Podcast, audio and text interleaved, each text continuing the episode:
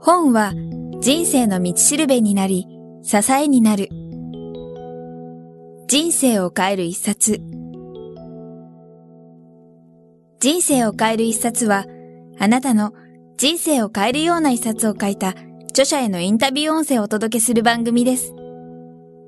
闇雲に新刊やベストセラーを追うのではなく、元新聞記者の聞き手、早川洋平が著書への思い、人生を変えた一冊、人生のターニングポイントなどを著者から直接伺います。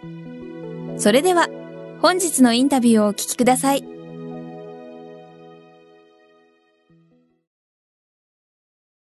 この本の中でもですね、鳥越さん、真実というのはその世の中で出会うこと、うん、まあ、すべて一見ネガティブに見える側面には実はポジティブな側面がしっかりと張り付いてるっていうふうに書かれてます。で、うん、その中で、まあ実際癌になられて、転移手術を何度も繰り返しながら、そんな中で今もその戦う鳥越さんが癌になって、まあ、良かったことっていう表現がいいかわからないですけども。いや、良かったのはやっぱりその経験、癌という経験をしたことでしょうね。したこと。うん。もういろんなこと経験しますからね。はいだから、僕らのように好奇心が強い、で、いろんなことを知りたい病にかかってる人間ですから、はい、その癌を通じて医療問題とか免疫のこととか人間の体のこととか、はい、もういっぱい教えてもらうことがいっぱいあって、うん、その体験という形で教えてもらうので、はい、単に本で読むことじゃないから、ね、もっとね、理解が進むわけだよね。うん、人間の体についても、免疫についても、それから癌というものについても。はい、だからそれは僕は今度は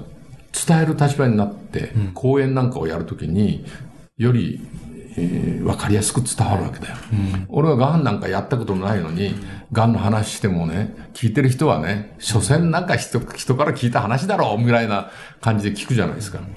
ところが、癌になって4回手術した僕は、癌の話をしたらみんなね、真剣に聞いてくれるんだよ。ああ、そうなんだ、みたいな。ほん、ほん、つまり、インパクトというかね、真実性、迫真性があるわけじゃないですか。それはもう、こんなに僕にとって、最後にね、うん、プレゼントをもらうとは思わなかった。うん、僕にとってものすごい大プレゼントです。あるギフトみたいな。うん、ただね、このギフトも、まあ次元爆弾がついてるのかもしれないね。うっかり扱い方こう間違うと、ドン自分が死んじゃうぐらいのプレゼントだから、安全ばかりとは言えない。で今のところは大丈夫。うん、私もお聞きして思ったのは、鳥越さんこの40年も本当に気力、精神力、体力をかけてジャーナリスト活動を続けてきたと思うんですけど、その中で今まで取材したどの相手よりも自信を持って伝えられますよね。自分が患者であり。ああ、そういうことだね。あなたの言う通りだよね。うん。そこが多分ね、いや、その通りだ。これはもうね、他の、うん、僕がこれまで取材をしてきた他のいかなる、うん、ファクトよりも、癌についての体験の方が、より深く、より十分に理解が進んでるし、で、それを人に伝えるときには、それは、より分かりやすく伝わると思います。間違いなく裏取れてますからね。裏取れてます。そうです。ね、なるほど。それはもう、生地の医者よりもひょっとしたら詳しいかもしれないけどね。まあ、その中で今、体験っていう言葉をおっしゃいましたけども、まあ、強いてこの番組内で一つエピソードというか、うん、あの、体験っていうのを挙げていただけると、どういうことがなって伝えられることはありますか？まあ、自分の体のことがよく分かったということが大きいですよね。例えばね、人間の体っていうのは非常によくできていて、はい、一見ネガティブに思えるようなこと、はい、痛みっていうことがあるでしょ、はい、痛いっていうこと。で、痛いって嫌なことじゃないですか。そうですね。でしょ？だから、痛まない方がいいと思ってでしょ？避けたいです。避けたいでしょ？ところが人間が痛みという感覚がなかったらですね、もっと早くみんな死んで、死んじゃってるよ。あなぜかというと、痛みがあるから、どこが悪いかということを教えてくれるんだよ。うん、ね？例えば、盲腸が可能しました。ものすごく激痛が走るわけだよ。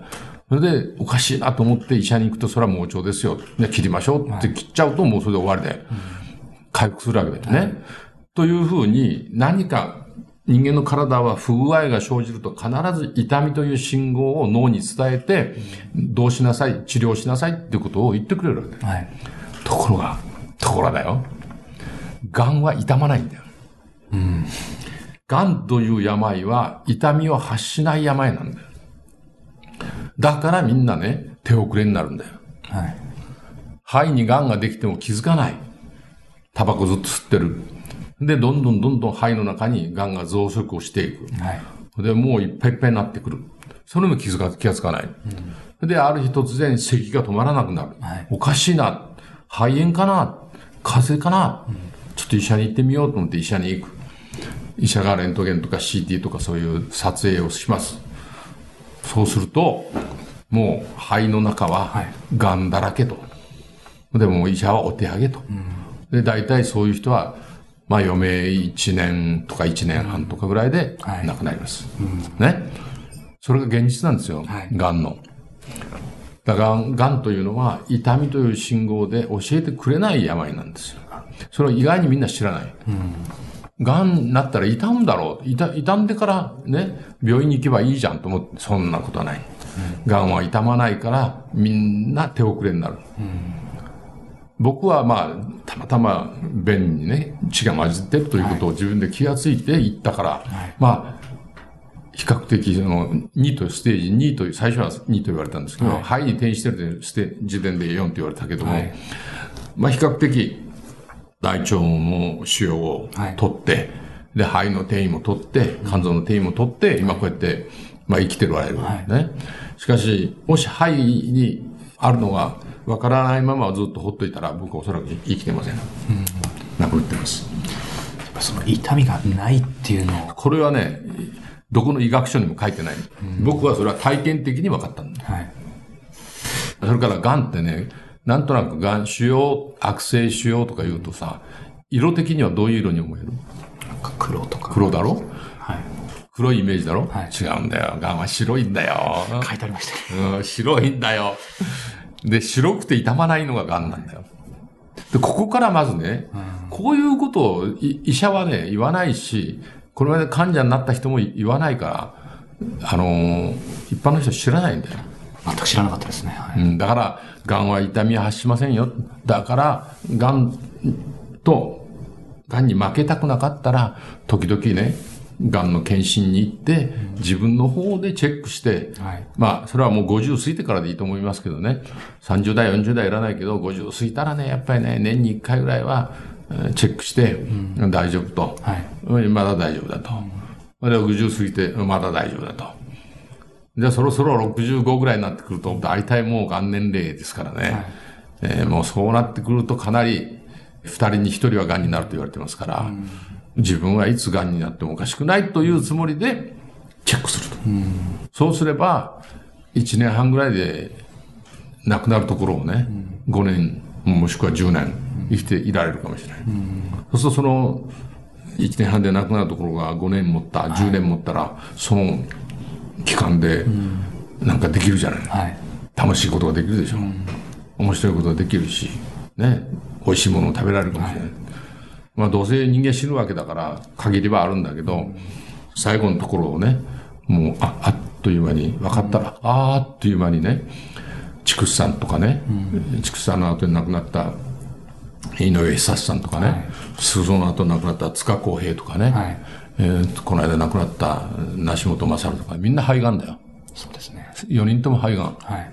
しかも、あっという間だよ、みんな。うん、それも全部もう手遅れで見つかってるから。はい。ね。そういうふうにならないには、うん、やっぱり肺に癌が最初ポツンとできた時点で見つける。うん、そしてそれを手術で取る。はい。そしたら助かります。うん、そういう意味ではシンプルといえばシンプル、シンプルですよね。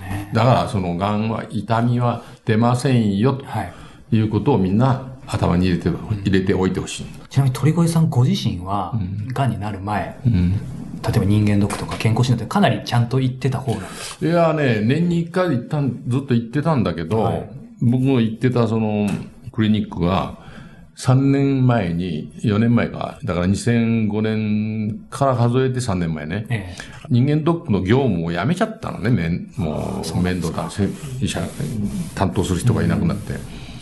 それで先生は紹介するよと言ってくれたんだけど、まあ、忙しくなったということもあって、それ2001年のほら、あの、テロ。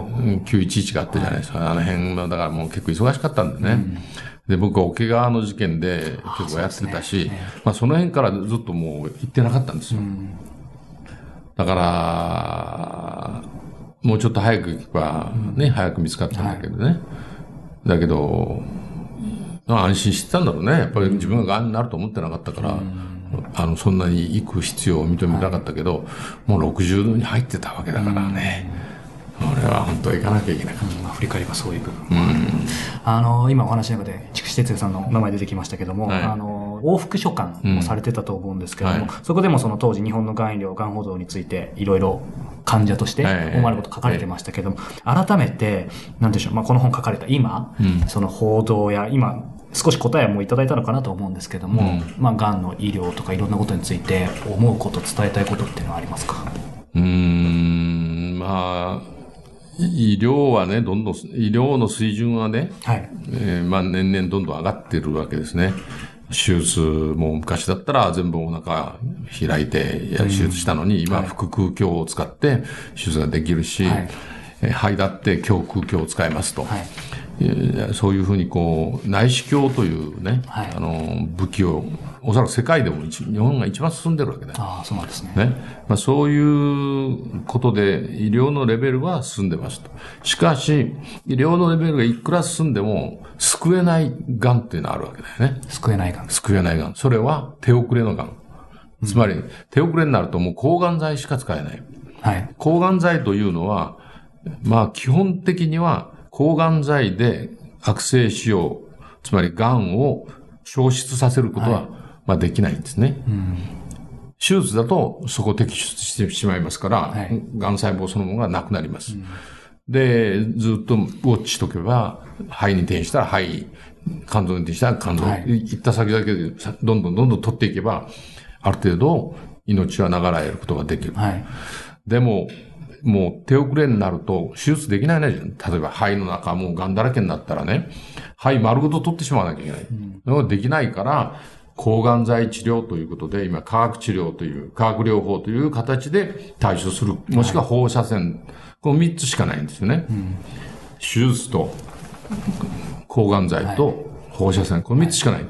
で、一番治りがいいのは手術。はい、で、あと放射線とや抗がん剤。うん、これは、えー、まあ、時には放射線で消失したという話も聞く。はい、だから、ゼロではないと思うけれども、まあ、小さくするとかね、進行をやや弱めるとか、働きはするんだけど、完全に癌をなくしてしまうということは、まあ、できないんだよね、残念ながら。だから、いくら医療が進んでいても、はい、やっぱり手遅れになったら、癌は、あの、やっぱり、えー人類の知恵をもってしてもね、はい、ねどうすることもできない。というのが現実です。はい、で、それはどうし、じゃあどうすればいいかというと、早く見つけて、早く治療する。これしかない。だからさっきから言ってるように、もう、早期発見、早期治療。はい、これはもう、癌の、に携わる医者、それから患者、関係、家族も含めて、皆さんが、幾度に言うのは早期発見、早期治療、うん、これに勝るものはない、うんうん、そういったものもこの本を読みながらまあ感じてほしいっていうことまあそういうことですね。ありがとうございます。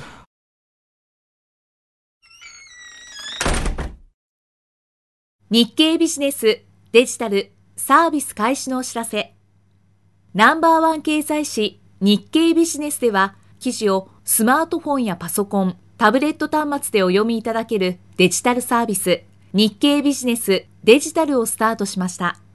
過去3ヶ月分の全記事がお読みいただけるのはもちろん、これまで週末にお届けしていた各記事を水曜日から先行配信。雑誌が届く週末には全記事をネット上でお読みいただけます。各記事を保存したり、SNS で会社の同僚の皆さんやお友達と共有したりすることもできます。実際に使い勝手をご確認いただける無料体験を受付中です。無料体験は人生を変える一冊のホームページから簡単な登録でお気軽にお試しいただけます。Google などの検索エンジンで人生を変える一冊と検索してお越しください。